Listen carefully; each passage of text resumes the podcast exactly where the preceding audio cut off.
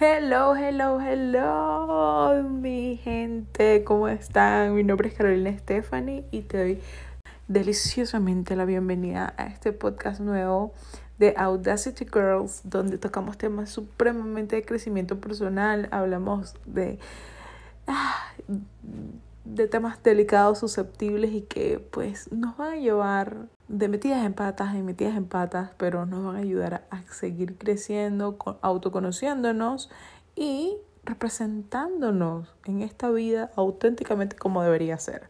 Así que ya, vamos a entrar en, en nuestro tema principal y hoy vamos a hablar de la responsabilidad afectiva.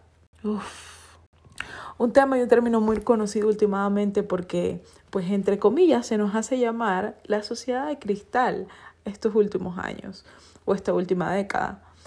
El término nace de que pues somos muy susceptibles, nos dejamos golpear o caer por, por poco o casi nada y que a diferencia de otras décadas, de otros tiempos, la gente era un poquito más fuerte emocionalmente, algo de lo cual yo no estoy de acuerdo porque creo que antes simplemente se callaba y hoy está a la distancia de un segundo cada comentario. Es muy fácil manifestar lo que piensas y lo que sientes y a veces el chat va más, rápido de tu mente que tu propia mente, porque escribes a veces hasta sin pensar, escribimos sin pensar. Entonces, bueno, entrando en el tema de la responsabilidad afectiva, todo esto se ha vuelto muy, muy popular y se ha asociado muchísimo por el gosteo. El gosteo es cuando tú, pues, estás chateando con alguien, te gusta, te es importante y de repente de un momento a otro te borró, o sea, no hay comunicación alguna y uno se pregunta como qué pasó, hice algo mal o qué hay detrás. Entonces, bueno, partiendo de que este tema de responsabilidad afectiva contempla dos escenarios o contempla a dos participantes, el agresor y el agredido. ¿Sí? Entonces, todo esto quiero, quiero, ah, quiero hacer la aclaración que todo esto es mi opinión. Pido disculpas antemano. Si hay algo que pues no te gusta, eh, cuéntamelo, cuéntamelo. Esto yo quiero que sea una comunicación tuya conmigo. Así que dame tu punto de vista, cuestióname este, pues todos estamos en el camino del crecimiento y cuestionamiento y merecemos estar abiertos a nuevas posibilidades. Entonces, bueno, la responsabilidad afectiva de mis palabras sería como ese compromiso que adquieres, claro, por voluntad propia, que porque sientes un grado importante de empatía con las personas que te rodean. Yo pensé y dije, bueno, realmente es con las personas que quieres, pero no, a veces uno siente ese grado de empatía hasta con gente extraña. Entonces, y esto te permite pues conscientemente reevaluar tus actos, reevaluar tus palabras y las posibles consecuencias que podrían tener en ellas. En ellos, eso, eso que nace de ti. Pues casi nunca lo contemplamos hasta que somos agredidos emocionalmente. Aprendí una nueva frase y es poderosa, profunda y dolorosa, pero es así. Nadie cambia hasta que haya hecho daño lo suficiente. Entonces a veces aprendemos ya por tanta, tantas heridas que hemos causado cuando somos, la, quien, somos el agredido, es que notamos la, la, importancia o notamos la existencia de una forma de actuar, de una forma de pensar.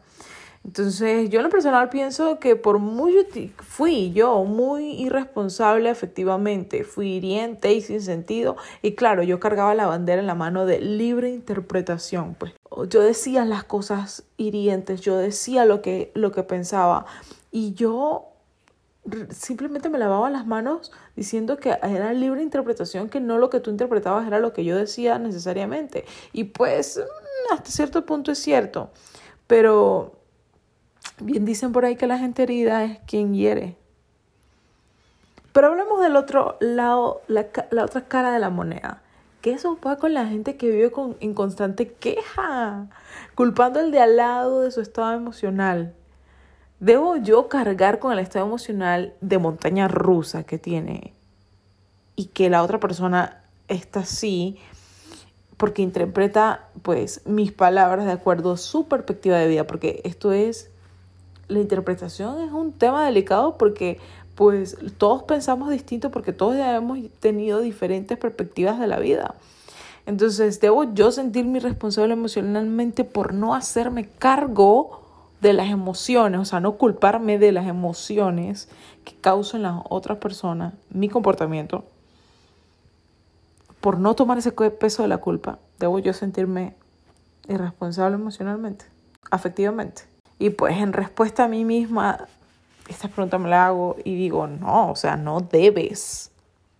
Pero ser empático se trata de eso. Pedir disculpas aunque nadie, aunque no pienses o sientas que tuviste realmente la culpa. Porque para herir solo tocas emociones de esa persona, que en ese, en ese momento, en ese preciso momento están susceptibles. No necesariamente la provocaste tú, no necesariamente tienen la culpa, pero tocaste emociones que aún no han sanado en esa persona o que o que la está trabajando. Y mayormente pues uno lo desconoce porque nadie anda contando por ahí sus heridas inconclusas, ¿sí? Pero pide disculpas, no te justifiques, porque bueno, a veces las cagamos con esa justificación, ustedes, perdónenme el francés, pero a veces pedimos disculpas, pero la, después la disculpa es, pero tú, o sea, lo justificamos con la acción de la otra persona y pues ni es, que le quitas el peso total a las disculpas cuando las justificas. Pero tampoco te vayas con esa culpa.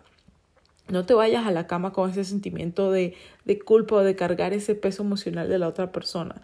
Porque si pediste disculpas de corazón y de verdad, pues nada haces cargando con ese peso emocional ajeno.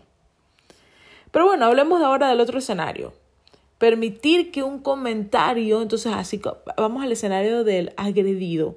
Permitir que un comentario ajeno a ti, de alguien que puede ser que te conozca mucho, entre comillas, pero nadie te conoce más que tú, que robe tu paz. Permitir que eso robe tu paz cuando sabemos que la herida viene de adentro o, realmente es algo que tenemos que trabajar nosotros. La otra persona le tiró, le tiró el limoncito a la herida. Realmente ya la herida estaba y tú y yo sabemos cuáles son esos ese trabajo que tenemos que hacer en esas áreas que nos, nos parecen delicadas, pero cuando alguien nos los dice, nos golpea.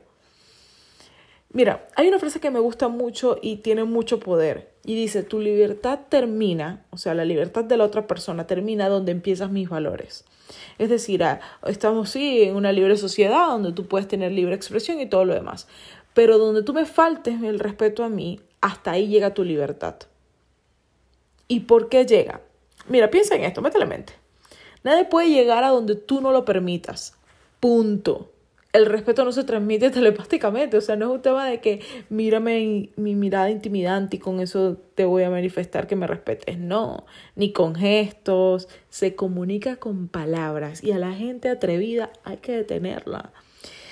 O a la gente que se está simplemente propasando, hay que detenerla. O cuando tú estás susceptible y alguien te va, te va a decir algo, di, no, en este momento te quiero mucho, pero no me des tu opinión ese tema no quiero tocarlo y no es un momento apropiado para tocarlo. Pon límites. El respeto se exige, se pide, se habla, ¿sí? Y bueno, con este tema pues, es largo y tendido, pero en conclusión todo, todo redunda en tener alta capacidad de comunicación con ese crush con el que estás hablando, con tu familia, con tus amigos. Tener la capacidad de comunicarte. Habla lo que sientes y sé honesto. Sé honesto y ten la capacidad de respetar la libertad individual de todo el mundo. Es decir, tú no tienes control, no tú, yo, ni yo, ni nadie. Tenemos control de lo que opina, lo que piensa, lo que diga la gente. Pero si yo soy clara comunicándome, si yo digo las cosas como son, lo que yo quiero, lo que me gusta, lo que no me gusta, si soy honesta conmigo, o sea, le llamo las cosas por su nombre. Y esto es otro podcast que puedo hablar después, porque nos las pasamos diciendo etapas en las que estamos pasando, pero le ponemos otro nombre. Si estás triste, di estoy triste, estoy deprimida, estoy deprimida. No trates de, de camuflajear, porque eso lo hice yo mucho tiempo. Cuando estaba triste, me camuflajeaba como un ser déspota, enojada y todo lo demás, cuando realmente estaba triste. Entonces, sea honesta contigo misma y sea honesta con esa otra persona, con lo que quieres y con lo que no quieres. Y añadido a eso, ten el respeto de que la otra persona tiene su libertad, su propia libertad, que lo que la persona haga, que lo que la persona diga o que la persona decida es su elección. ¿Sí? Si mañana te gostean, Qué pena que esa persona no es lo suficientemente madura para decir y comunicar lo que siento, lo que piensa. Pero de no ser así, ¿qué? Libre, sé libre, no eras tú, chao, que te vi. Entonces, ten la tranquilidad. Si eres el agresor, please, piensa dos veces antes de decir algo que podría lastimar a la otra persona, aunque para ti no sea importante. Y si eres el agredido, ah, con una pesa, mide si eso vale realmente la pena que te hiera y si tienes que trabajar más adentro que afuera. Eso es todo por el podcast de hoy. Prometí que iba a ser corto, pero ay, este tema es largo y tendido. Espero verlos muy pronto y que les guste y que me comenten por redes sociales qué les pareció y su punto de vista. Me encuentran en Instagram como carol.steph y en TikTok como Carolina Stephanie algo. Ay, no me acuerdo. Bueno, por ahí lo paso. Que tenga un bonito, bonito, bonito, bonito día. Y comparte este episodio si te gustó y te pareció interesante. Chao, chao.